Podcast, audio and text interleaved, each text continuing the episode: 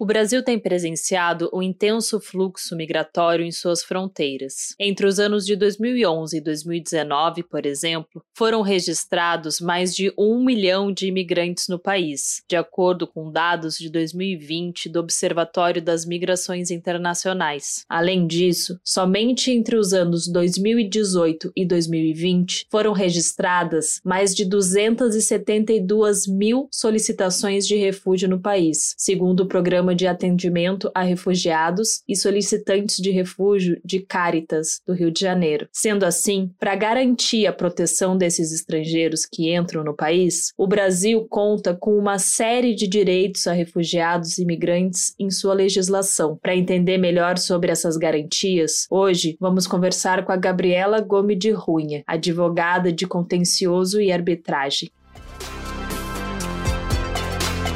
Este é um episódio do projeto Equidade, uma parceria entre o Instituto Matos Filho e o Politize, onde explicamos, de forma simples e descomplicada, tudo o que você precisa saber sobre os direitos humanos. Vamos nessa?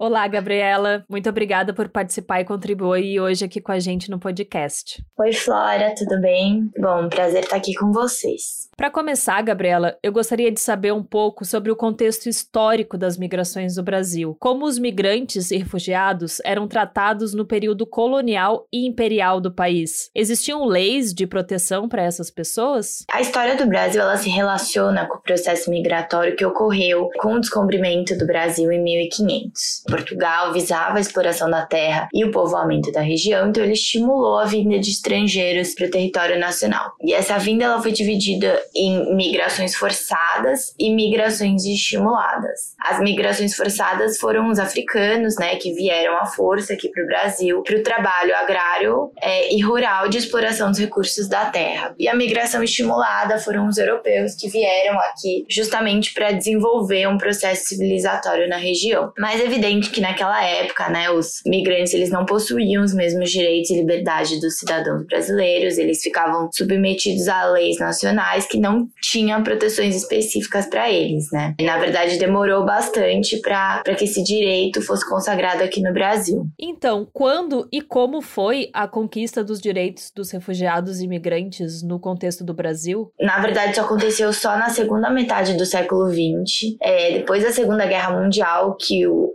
ocorreu uma, como consequência, ocorreu um, um enorme número de refugiados, não só na Europa, mas também no mundo. E aí, a partir de então, como, é, surgiu a necessidade né, de uma regulamentação internacional sobre o assunto. Então, a ONU elaborou em 1951 a Convenção das Nações Unidas relativa ao Estatuto dos Refugiados. E aí foi o momento em que ela definiu pela primeira vez o conceito de refugiado. E aí, como consequência, os países também começaram a internalizar essa convenção internamente, né? Então, foi um pouco aí que começou a conquista desses direitos no Brasil. Perfeito, Gabriela. Em relação aos dias de hoje, quais são os direitos garantidos a essas pessoas pela legislação nacional? Bom, então em 1960 o Brasil ele internalizou essa convenção da ONU e com isso foram surgindo vários outros decretos também todos aí para contribuir no reconhecimento dos direitos dos migrantes e dos refugiados no Brasil. É, e aí como consequência, os direitos dos refugiados, né, e dos migrantes eles passaram a ser reconhecidos como direitos humanos, né? E como consequência, é, foram dadas outras garantias a esses indivíduos. Por exemplo, o direito à não discriminação, à igualdade de tratamento, ao trabalho, educação pública, assistência pública, liberdade, previdência social. E aí acho que o principal a proibição, a expulsão ou o rechaço do território nacional. Nesse contexto também, em 1988 a gente teve também a Constituição Cidadã do Brasil e por meio dela os estrangeiros passaram a ser protegidos constitucionalmente com base nos princípios da dignidade da pessoa humana e da igualdade. E também surgiram aí várias atividades né, do Estado. Então, é, o Ministério da Justiça criou o Comitê Nacional para os Refugiados, né, que nada mais é que um órgão que vai é, regular a dinâmica processual para solicitação e concessão do refúgio aqui no Brasil. E aí foram surgindo várias garantias para esses indivíduos. Um exemplo é que, após o prazo de 30 dias de entrada no Brasil, já é possível solicitar uma cédula de identidade para os estrangeiros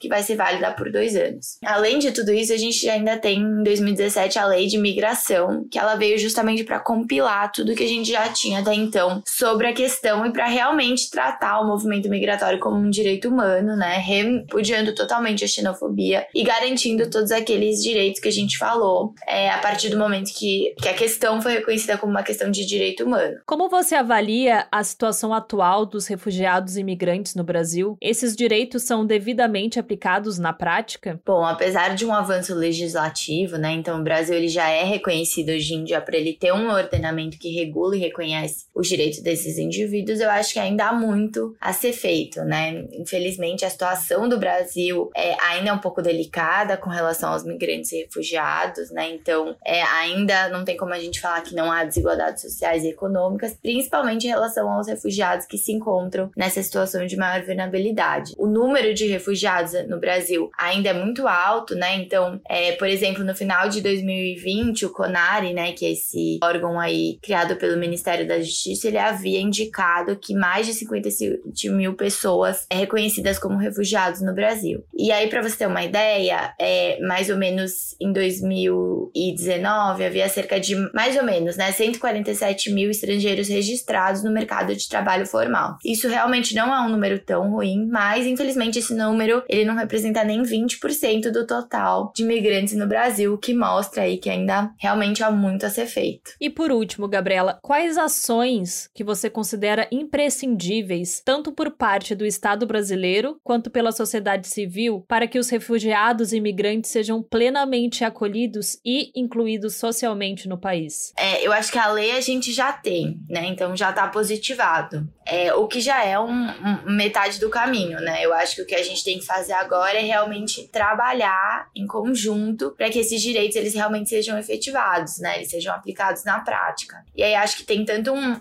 uma ação por parte do governo, né, para fiscalizar a situação desses migrantes e garantir que eles estão tendo direito realmente à educação pública, assistência pública, liberdade, previdência social e proibição à expulsão, né? O que eles têm direito por lei. E também acho que tem uma parcela da sociedade que precisa contribuir realmente incluindo esses migrantes no mercado de trabalho brasileiro. Acho que sem isso é, vai ficar muito difícil de realmente incluir eles na sociedade. Acho que isso aí então é uma, é uma ação conjunta entre governo e sociedade. Muito interessante esses pontos que você trouxe. Agora a gente vai para o nosso ping-pong da equidade. E como é que vai funcionar? Eu vou falar algumas palavras ou termos e eu vou pedir para você, em poucas palavras, me dizer o que, que eles significam para o direito dos refugiados e imigrantes. A primeira palavra é estrangeiros no Brasil. O que me vem na cabeça é uma coisa positiva, né? A gente tem que acolher esses indivíduos, sejam eles migrantes, refugiados, é, e realmente incluí-los na sociedade. Nova lei de imigração. Acho que isso é um marco muito importante que veio justamente para compilar tudo que a gente já tinha positivado sobre o assunto e para efetivamente reconhecer o direito dos migrantes e refugiados como um direito humano. Exclusão social. Acho que exclusão social é justamente o que a gente quer combater, né? O motivo de todas essas leis e de toda essa luta que a gente tem para realmente tratar os migrantes e refugiados como integrantes da sociedade. Liberdade. Acho que liberdade é o objetivo, né? O que a gente quer que esses indivíduos eles façam realmente parte da sociedade. Então, que eles possam vir para o Brasil ou para qualquer outro país e possam ser livres, né? Possam trabalhar, possam ter assistência social, possam viver sem preconceito. Acho que liberdade é o objetivo. Muito bem, muito obrigada, Gabriela. Eu tenho certeza que agora ficou bem mais claro sobre quais são os direitos dos refugiados e imigrantes no Brasil e a sua importância para o respeito da dignidade dessas pessoas no nosso território nacional.